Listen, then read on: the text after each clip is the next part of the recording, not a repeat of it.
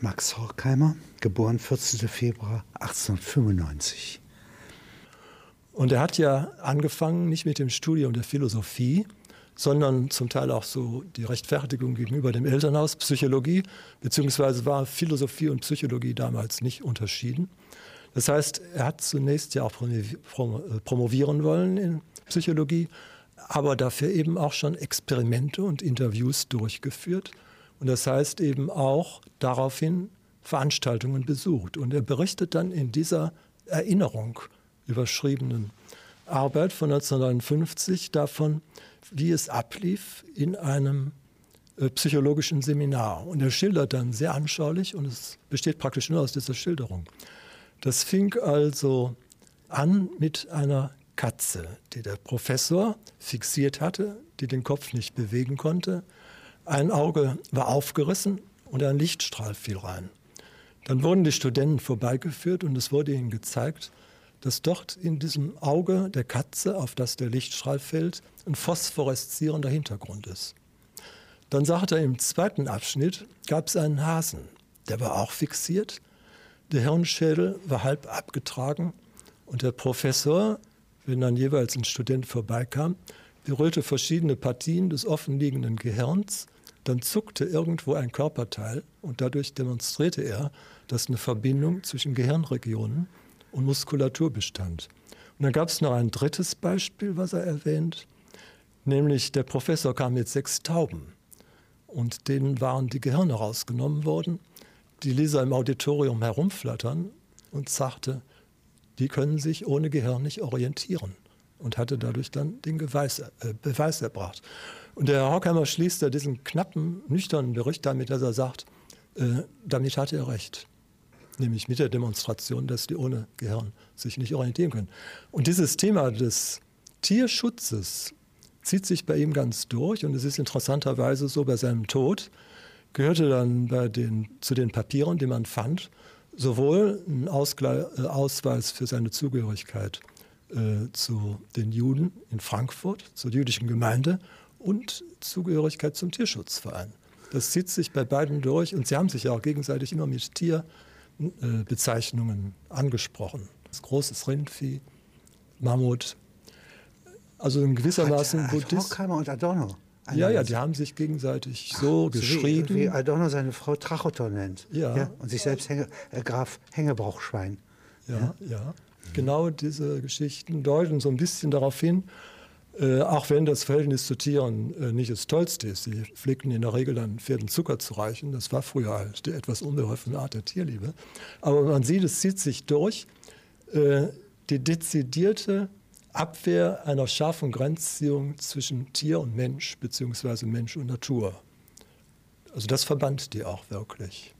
Und dahinter steckt aber eine ganz absolut entschiedene und energische Haltung ja, wie die 1932 zum Beispiel studiert, dass im Berliner Verkehrsarbeiterstreik die Nationalsozialisten und die Linken zusammenarbeiten. Ja. Und da sagt er, hier in Deutschland ist es nicht mehr sicher.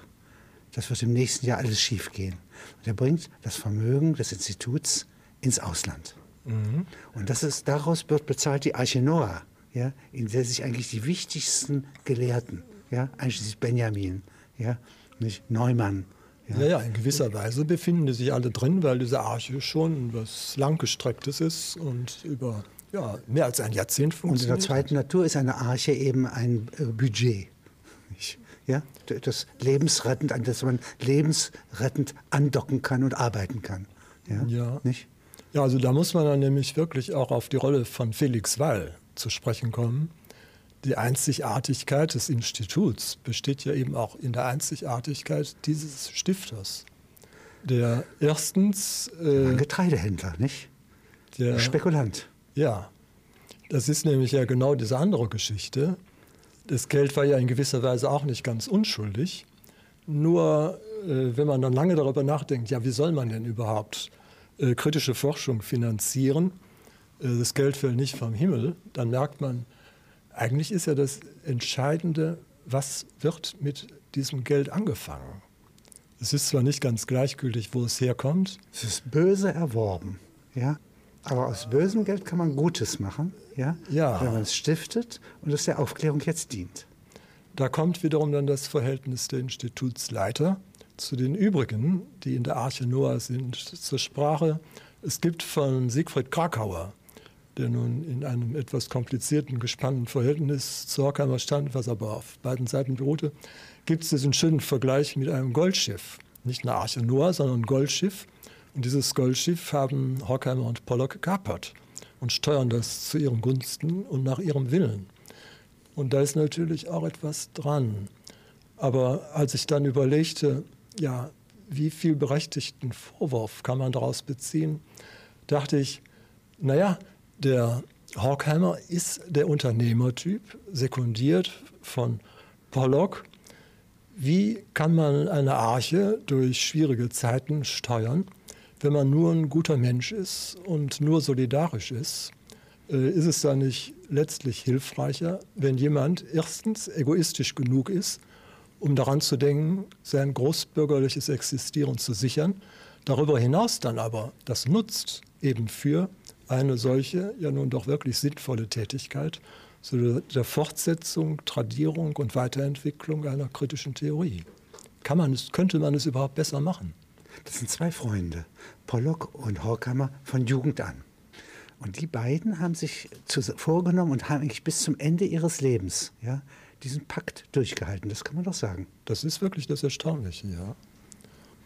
Äh, aber wohl auch in dem Bewusstsein eben, sie sind sehr verschieden und äh, sie haben auf ganz merkwürdige Art dieses Problem zu lösen gewusst, dass es nicht einfach eine entspannte, äh, gewissermaßen auch sinnliche Beziehung war, sondern eine von zwei sehr verschiedenen, eigentlich gegensätzlichen Charakteren. Der Pollock in Gesprächen betont das auch sehr.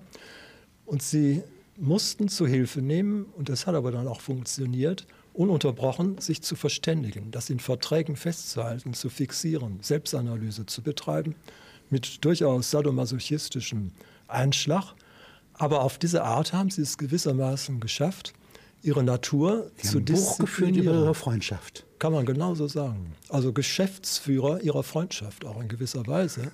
Eigentlich was Unheimliches, hat aber ganz gut funktioniert und hätte wohl auch sonst gar nicht funktionieren können. Also eine Art der Selbstbeherrschung, die ein bisschen was Krampfhaftes hat, hat äh, nicht dieses Ungezwungene, wo man aber auch wieder sagen kann, könnte es überhaupt anders besser gehen, wenn das sich über so viele Jahrzehnte hinzieht und zwei Personen zusammen sind, die so unterschiedlich viel an Anerkennung jetzt dadurch gewinnen. Denn am Ende seines Lebens, als Pollock auch schon gestorben war, hat es äh, den Horkheimer natürlich schon irgendwie geplant, das, geplagt, dass er derjenige war, der der große anerkannte Repräsentant dann war, während Pollock immer mehr ja im Schatten stand, wirklich der unscheinbare Verwalter. Seinem Charakter entsprechend. Ja, er stellte sich nie heraus. Offenbar. Ja. Hat aber viel gemacht und viel gesteuert. Ja. Nicht? Und er war risikofreudiger als Horkheimer, könnte man sagen, in manchen Dingen. Denn sein Ausweis wurde 1918 entdeckt bei einem Flüchtling aus Bayern, äh, ist jetzt irgendein russischer Abgesandter. Äh, und es ist kein Zufall, dass es Pollocks Ausweis war, der ihm auf einem Umweg, glaube ich, über eine Fotografin zur Verfügung gestellt worden war. Und der Pollock war es auch, der dann in den 20er Jahren diese Marx-Engels-Gesellschaft in Frankfurt zusammen mit Felix Weil betrieb, dadurch bei der Universität in schlechten Ruf kam und auch von der Polizei behelligt wurde, also das zweite Mal bereits. Der war nicht so ängstlich dann eben wie Horkheimer, auch vielleicht wiederum eine sehr wichtige Ergänzung im Verhältnis dieser beiden. Vieles von Horkheimer scheint ja aus dem 18. Jahrhundert zu kommen, manchmal auch aus dem 17. Jahrhundert. Ja, nicht? Also bis Montaigne zurück, den er ja nicht billigt, ja, Ja. Nicht? aber den er sehr respektiert. Ja, nicht? Also, das heißt, ganz alte Traditionen rangieren in seinem Kopf und werden hier auf Modernität, aufs 20. Jahrhundert angewendet. Ja, und befestigen die Haltung. Das ist sehr interessant. Ja, ich finde, das äh, ist das, was vieles überhaupt erst verständlich macht, dass in ihm sich ansammelt eine Begeisterung für frühe alte bürgerliche Tugenden, dass er eigentlich darauf gesetzt hat, dass äh, bürgerliche Kreise es schaffen, die so anzuwenden, dass gewissermaßen so verschwistert mit proletarischer Revolution eine bessere Gesellschaft entsteht.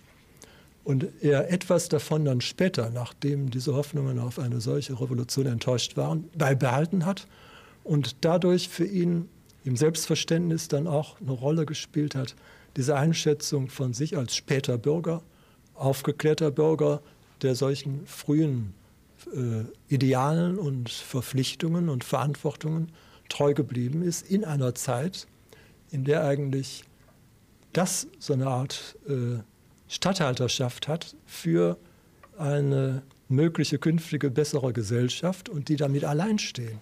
Dass er sich jetzt äh, allein sah als jemand, der gewisse Dinge aufrechterhalten muss für künftige Entwicklungen, während ein Bündnis mit einer proletarischen Revolution gar nicht mehr vorstellbar war, weil ja auch die ganze Gesellschaft sich weiterentwickelte.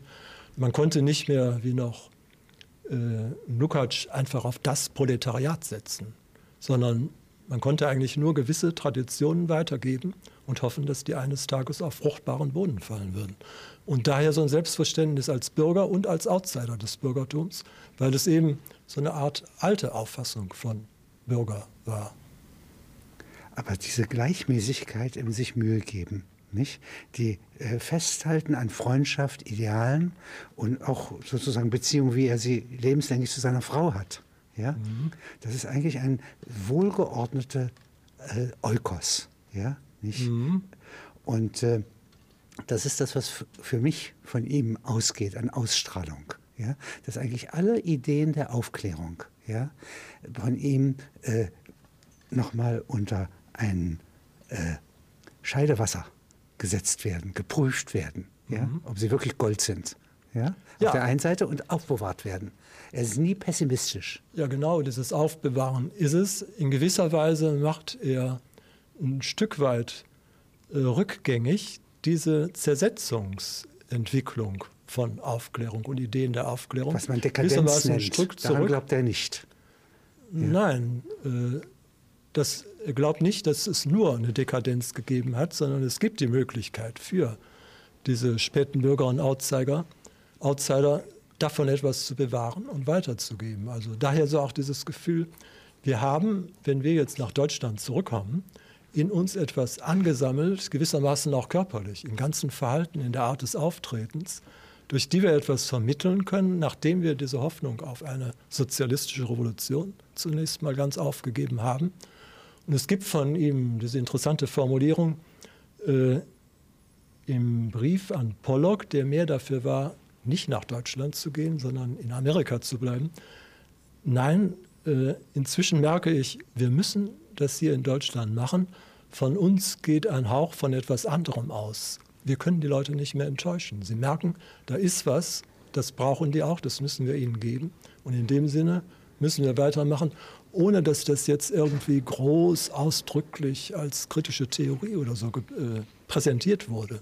Also zurückhaltend, das aber weiter transportierend, in der Hoffnung auch, dass das indirekt immer durchkommt. Und dieses indirekte Durchkommen, das hat man ja auch gemerkt. Daher kam ja diese Wertschätzung für das Institut, für Frankfurt als Ziel für Studenten und Studentinnen, ohne dass, wie Habermas sagt, jetzt ausdrücklich an diese Tradition der kritischen Theorie angeknüpft wurde. Das war gar nicht nötig. Man merkte was davon. Vorsichtig ist er bei all dem. Ja? Das heißt, seine Bibliothek geht nicht nach Deutschland, sondern geht gleich nach Montagnola in die Schweiz, in Sicherheit. Ja? Mhm. Denn es kann alles noch ganz wieder schlecht ausgehen. Ja? Darin ist er kritisch. Also das, ich habe manchmal den Eindruck, dass da sechs Generationen, ja, die in, immer in Gefahr waren aus seiner Familie, ja, ja. in ihm präsent sind. Nicht? Und er ist vorsichtig bis zuletzt, als er merkt, dass sein Tod kommt, mhm. sagt man. Ja. ja. Hat er sich nach Nürnberg begeben, in ein Krankenhaus, das ganz inadäquat ist als Versorgungsstätte. Mhm. Ja? um sozusagen Handel zu treiben mit einem fairen Tod. Ach Er wird so. ihn nicht erwischen, ja, an dieser Stelle, ja, Mhm. wo er ja gar nicht bewaffnet ist. Ja, ist eine rührende Vorstellung. Ist vielleicht eine mögliche Interpretation oder ist die belegt? Man sagt das. Wie würden Sie es denn deuten? Also das würde ich schon äh, eher als Zufall werten und äh, er hat sicherlich nicht äh, gedacht, dass das Schluss sein würde. Nur kann ich mir vorstellen, die Lebenslust fehlte einfach auch und an einer Stelle, wo man auf körperliche Gesundheit hin behandelt wird, packt dann auch nicht wieder die Lebensfreude so, dass das belebend sein würde, sondern das war dann wirklich wahrscheinlich ein Abschluss in einer ja doch wahrscheinlich auch eher tristen Umgebung. Und insofern passt vielleicht auch so diese Vorstellung, das Ganze ist ein sehr resigniertes Abtreten und Verschwinden, wenn man bedenkt, wie man Horkheimer erlebt, wenn man seine literarischen Texte liest, wenn man Briefe liest, wenn man Novellen liest aus früheren Zeiten, dann ist es am Schluss so spracharm geworden, dass es fast schon so wirkt, auch wie ein laufender Rückzug aus so dem lebendigen Treiben. Ich habe mal versucht, mir das in einem Schema Verschwörer der zurechtzulegen. Aufklärung, das kann man schon sagen. Das kann man sagen. Und zwar in verschiedenen Varianten. Verschwörer der Aufklärung, einmal auf theoretischer Ebene zusammen mit Adorno, dann ein Verschwörer einer romantischen Liebesbeziehung zusammen mit der Medon, mit der Rosa Rica, und dann Verschwörer Sekretärin seines Vaters. der früheren Sekretärin seines Vaters, die er dann gegen den Willen des Vaters ja dann zu seiner Geliebten und später zu seiner Frau gemacht hat. Und dann eben diese Urbeziehung zu Pollock, die hervorging aus der Bekanntschaft in einer französischen Tanzstunde. Und all das hat ihn immer auch gestärkt und getragen. Er hat praktisch für jede Situation eine dieser intensiven Beziehungen bereit. Und das, denke ich, äh, ist ein Rückhalt, der bei irgendwelchen deprimierenden Erfahrungen auch immer dafür gesorgt hat, dass er trotz großer Schwächen, und er hatte im wahrsten Sinne des Wortes physische und psychische Schwächeanfälle, da immer durchgehalten hat und sich wieder gefangen hat. Denn ein harter Unternehmer war er nicht, sondern er hat, auch wenn er zum Teil hart handelte, hat er mh, ja dabei immer vor Augen gehabt, gehabt, es ist nicht irgendwie ein Unternehmen, bei dem es um Gewinn geht, sondern es ist ein Unternehmen, bei dem es darum geht, ein bestimmtes Verhalten vorzuführen und ein Verhalten, das letztlich Eine zwar Flaschenpost. Flaschenpost produzierte, aber nicht nur, sondern auch einherging mit pädagogischen Effekten unmittelbarer Art, ja. Diese Kombination von Pädagoge und großem Theoretiker, das gehörte zusammen. Und wenn er äh, das eine gerade nicht äh, anwenden oder bewältigen konnte, dann das andere. So war er mal der Organisator, mal der Theoretiker, mal der Philosophielehrende. Aber schon Schiffsführer. Ja, Und bei all dem Schiffsführer. Und das ja völlig anerkannt. Ich habe, ich kenne keinen Hinweis darauf, dass ihm das je streitig gemacht worden wäre. Nein. Also vor allen Dingen Adorno hat es ausdrücklich anerkannt. Der hätte sich gar nicht vorstellen können, sowas zu machen. Und ich kenne keine bessere Charakterisierung als die Adornos in einem offenen Brief zu Horkheimers 70. Geburtstag. Derjenige, der diese ganze auf Selbstbeha Selbstbehauptung hinauslaufende Gesellschaft kritisiert hat und furchtbar fand, hat es verstanden, sich darin zu behaupten, ohne dem zu verfallen. Also eigentlich was Unmögliches. Aber ich würde sagen, in gewisser Weise hat er es geschafft, so wie man es überhaupt schaffen könnte. Wie der Ulysses, der sich an den Mastbaum bindet. Ja, nicht? Ja, und den Sirenen nicht verfallen kann. Äh, Die Gefahr war bei Horkheimer nicht so groß wie bei Odysseus. Also er hatte schon, das muss man wirklich sagen, äh, so sentimental in vieler Hinsicht ist und so kränklich er sich oft gibt und vielleicht auch war. Man merkt, er ist als Unternehmer sozialisiert worden durch einen Vater, dessen Vorfahr wieder bankrott gemacht hat, der sich dann selber hocharbeiten musste, der darüber recht hart geworden war und der auch von seinem Sohn erwartete, dass er mit entsprechenden Qualitäten in seine Fußstapfen tritt. Und die Mutter wird von Pollock auch als eine Person geschildert, die sehr den Potz liebte, den Vater eher anstachelte zu mehr Erfolg und auch von dem Sohn, äh, dessen Auszeichnungen in der Schulzeit sie an Wänden und so anbrachte, erwartete, dass das ordentlich zu was bringt. Und wenn man dann liest, Der liegt in Bern nee, auf dem Friedhof seines Vaters. Äh, meine Frau und ich waren auf dem Friedhof. Das ist hochinteressant. Erstens haben wir über eine Stunde suchen müssen, bis wir es fanden. Also es war niemand, den man hätte fragen können. Äh, und es ist also ein relativ großer jüdischer Friedhof. Drumherum alles Baustelle und so, Welt im Umbruch. Und dann haben wir nach langer Zeit das Grab der Eltern entdeckt.